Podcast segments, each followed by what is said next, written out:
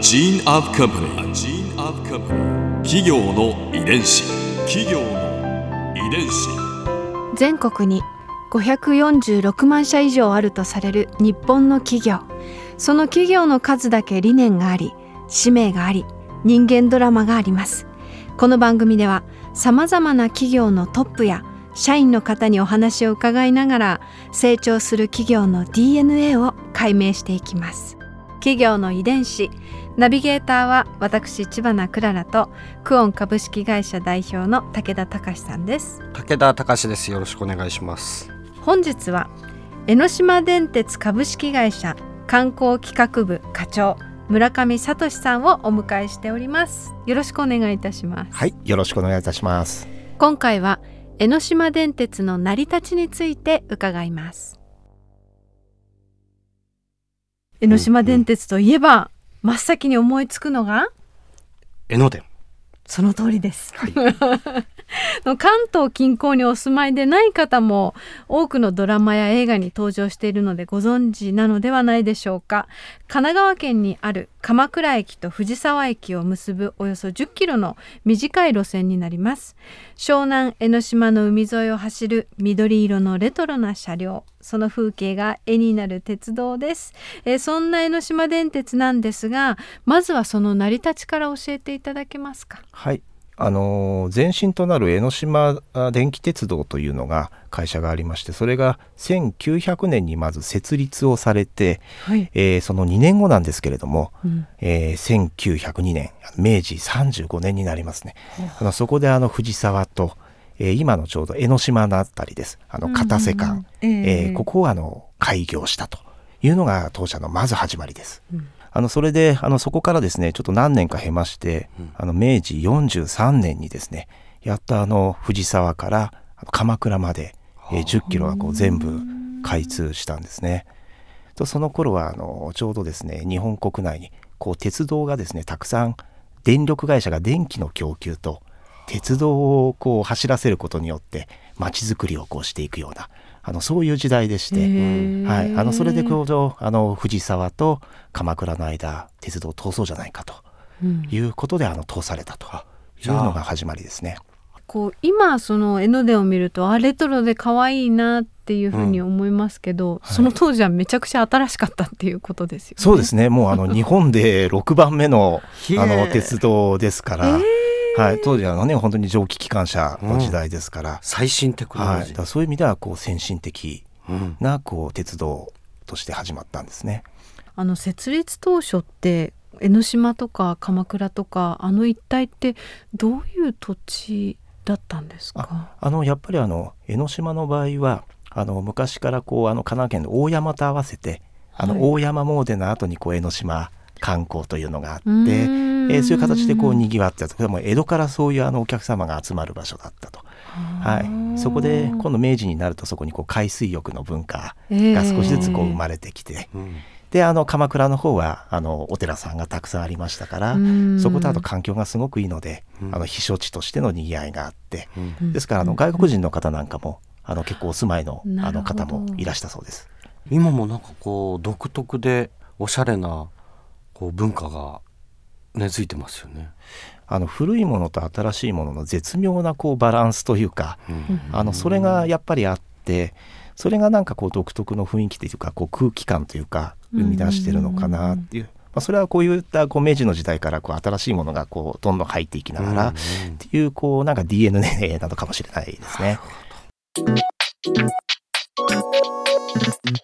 企業の遺伝子あの本日は当時の様子がわかる資料もお持ちいただいているそうなんですが、はいすごい写真分厚い。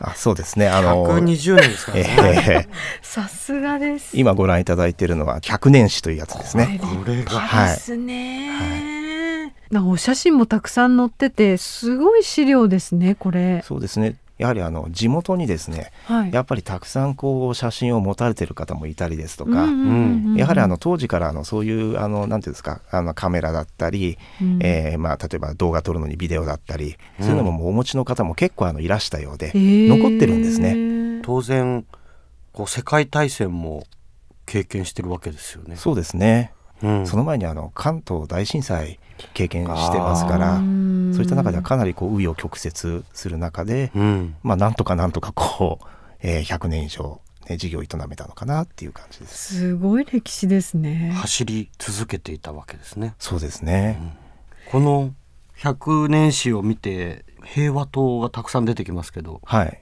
やはりあの江ノ電ってやっぱりあの昔から観光ということをですね会社としてすごくこう力を入れていた会社で、うん。あの第二次大戦が終わった後にあのちょうどこう江ノ島にですねあの少しこう平和のシンボルとなる塔を建ててうん。でこう観光を活性化していこうとあ。そんなあの話が当時あったんですね。やっぱりこううちの会社がその観光ということに本当にこう力を入れるあのスタートとなったというのはあのそのちょうどあの江ノ島の灯台が作られた時ですね。昭和26年ですね。うん。はい。そうなんだ。はい、ですから昭和ちょうどあの26年というとまだあの GHQ がうん。あの結構こう日本の、えーこういろんな経済ですとか、うん。そういうこともこうある程度こう、えーまあ、見ていた時期で、うん最初反対にあったそうなんですね。GHQ の反対えーにあった、反対にあったと。すごい話。でそれはあの本当にね。江ノ島ってやっぱりこう昔からこう浮世絵うん。あのええ広重とか、あのこう、安藤広重とかこう浮世絵にこう出てた景勝地ですから、うんうん。そこのこう景勝地に大きな構造物を建てて、うん。それでこう、まあ、見せるというのはいかがなものかということで反対にあったらしいんです。ね。はい。でただそれをですねまああのなんとかですねあの実現したいということでうん。当時の役員がですねあの GHQ の方々を、まあ、江ノ島まで呼んで、うんうん。えーそれであのそれは景観に影響がないとか、うん。まあ、日本はこれから平和国家としてあの本当にあの日本の人たちがあの観光を楽しんで過ごしていただくようなシンボルにしたいんだと、うん。あのそういうことでその今まで、えーちょうどあの世田谷の双子玉川にあった、はい。あの陸軍の落下山の訓練塔をうん。移築することでそういう塔を建ててで平和塔とすることであの観光振興と、まあ、あの平和へのこう強い思いというか、あのそういうことを考えてるんだっていう、はい。落下山のはい、訓練塔だったんですね当時の、はい、陸軍の。はい。リノベーションしてはい。移転してこれをはい。まあ要はへ平和のために。はい。はえーもう戦後の復興のこう象徴じゃないですけれどもあの平和国家としての象徴としてこういうものを移築して、えー、塔を作るんだと。観光振興に充てるんだと。いうことでやられたそうですね。ここでクララズビューポイント。今回村上さんのお話の中で私が印象に残ったのは江ノ電が日本で6番目にできた電気鉄道だったということです。びっくりしました。だって江ノ電ってレトロなイメージあったんですけれど当時はすごく新しい取り組みプロジェクトの末に生まれたものだったんだなってで村上さんもおっしゃってましたけれどこう土地柄古いものと新しいものをこう取り入れていくバランスが絶妙というお話もあってなんかその言葉尻ににじむ村上さんのその江ノ電へのそしてその地域への愛を感じたような気がしました。企業遺伝子